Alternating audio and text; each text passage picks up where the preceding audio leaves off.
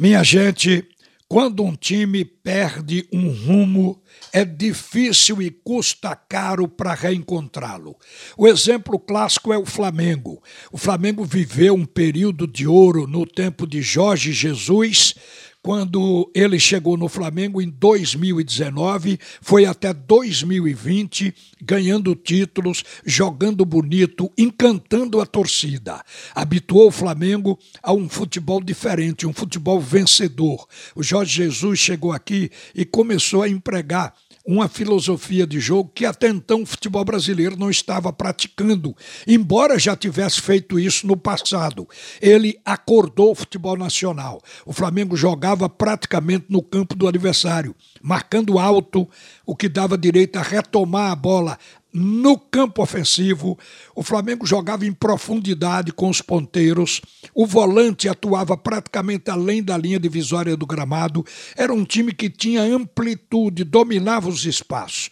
E ficou na cabeça do torcedor e da diretoria do Flamengo também. E quando Jorge Jesus não quis mais ficar e foi embora.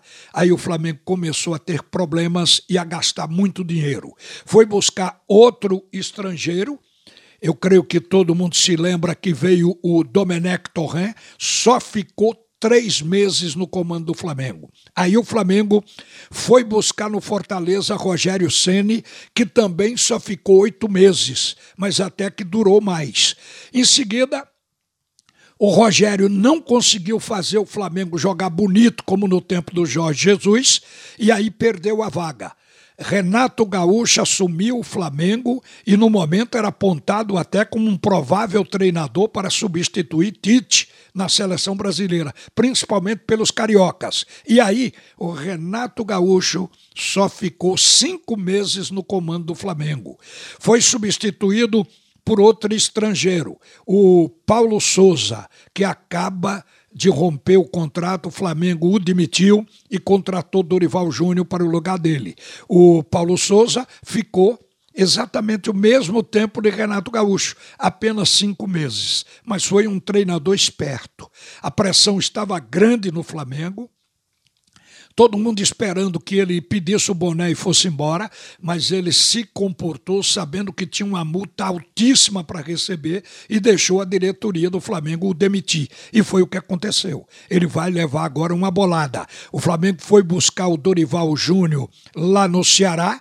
O Dorival não se sabe quanto tempo vai ficar à frente. O desafio de Dorival é fazer o Flamengo jogar como jogou em 2019 e 2020, sob o comando do Jorge Jesus. Porque é isto que está na cabeça da diretoria do Flamengo e especialmente do seu torcedor. Então, este é o desafio de Dorival. Agora, com isso, o Flamengo vai gastando rios de dinheiro e abala qualquer clube no plano financeiro. Agora mesmo, o custo para mudar de treinador chega a 8 milhões e 100 mil reais.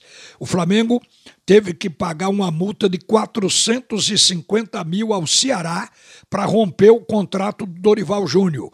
E para mandar embora o Paulo Souza, teve que desembolsar 7 milhões e 700 mil reais. Juntando com os 450 dá 8 milhões e 100 mil. Então é o que o Flamengo vai gastar. Veja como é caro e difícil para qualquer equipe retomar o rumo quando perde aquele período de sucesso. A gente traz isso para Pernambuco dentro do campo de jogo noutra proporção. Mas a questão aqui é um time que jogou bonito, até porque imitou a equipe do Flamengo e não consegue reeditar esse futebol. O Clube Náutico Caparibe. O Hélio dos Anjos, quando fez aquelas 14 partidas no campeonato passado, ele se inspirou no futebol jogado pelo Flamengo de Jorge Jesus. O Náutico marcava alto, jogava com os ponteiros em profundidade, apoiado pelos laterais. Era um time que também jogava no campo de ataque e fez 14 14 jogos na Série B do ano passado, invicto em primeiro lugar da competição. E quando começou a perder os jogadores, não tinha banco, começou a cair. E todo mundo conhece essa história. E isso ficou até hoje. Hoje, sob o comando de Roberto Fernandes, o Náutico quer reeditar aquele futebol, porque há uma certa um certo pedido da direção do clube, que quer que o Náutico jogue com aquele futebol de marcação alta, e também pelo gosto do treinador. Na visão de Roberto Fernandes, o futebol que ele quer que o Náutico jogue é aquele que jogou com Hélio dos Anjos. E está nessa busca, só que não tem os mesmos jogadores. O Náutico perdeu este rumo quando começou a ter desfalques. Primeiro a saída de Eric, depois, a primeira contusão de Chiesa. Isso já abalou o ataque do Náutico. Mas ainda tinha Vinícius. Deu para o Náutico se segurar. Mas quando chegou o final do ano, o Vinícius resolveu tomar outro rumo e o Náutico não conseguiu a sua permanência. E aí ficou sem o ataque.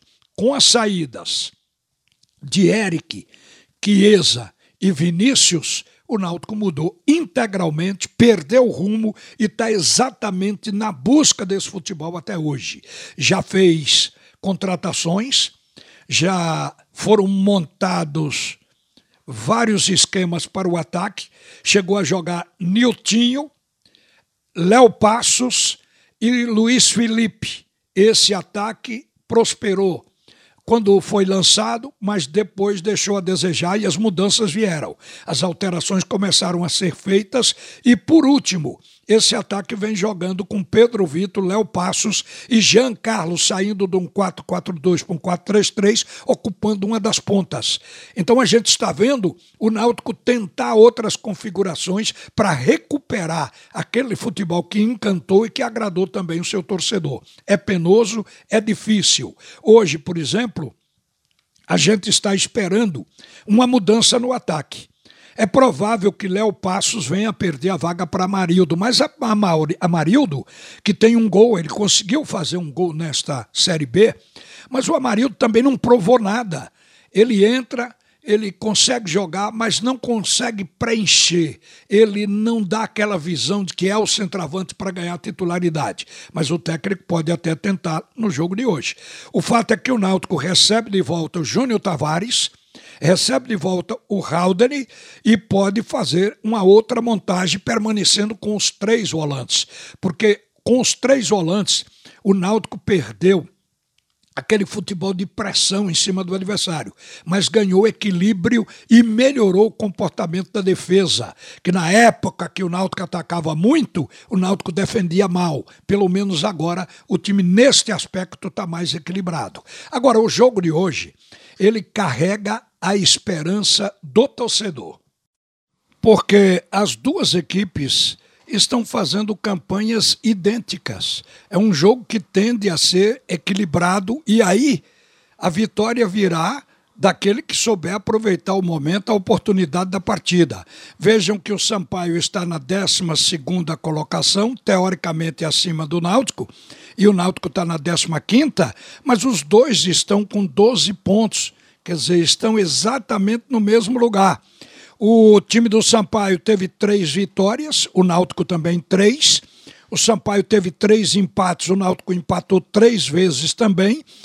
O Sampaio perdeu cinco partidas, o Náutico também perdeu cinco. A diferença entre os dois está no fato de que o Sampaio fez um golzinho a mais. Fez 11 gols e o Náutico só fez 10 gols até aqui.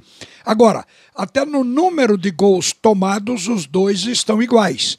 Sampaio levou 13 gols, o Náutico também levou 13. No saldo, o Sampaio tem menos dois, o Náutico tem menos três. Quer dizer, a diferença está aqui para que o Sampaio seja o décimo segundo e o Náutico o décimo quinto. Agora, é o tipo do jogo que o torcedor alvirrubro ele pode ficar na expectativa de que, mesmo com as dificuldades na formação do ataque, na complementação do time que a gente enumerou, o Náutico já ganhou fora de casa e já ganhou partidas e tem possibilidade de ganhar. O Náutico ganhou fora do CRB, foi na quarta rodada, aqueles 2 a 1 um, e o Náutico recentemente, na décima rodada, quer dizer, a rodada que ele teve que jogar fora de casa, venceu o Brusque por 2 a 1 um. Foi um jogo cujo nível técnico não foi bom, mas no momento o que importa é o resultado. O desempenho vem depois. E hoje, o que o torcedor está querendo é a vitória. E a vitória vem do resultado, mesmo que o time não consiga apresentar o melhor futebol. Sorte, portanto, para o Alvirrubro, minha gente. E agora volta Alexandre Costa para comandar o segundo tempo do assunto é futebol. Uma boa tarde, minha gente.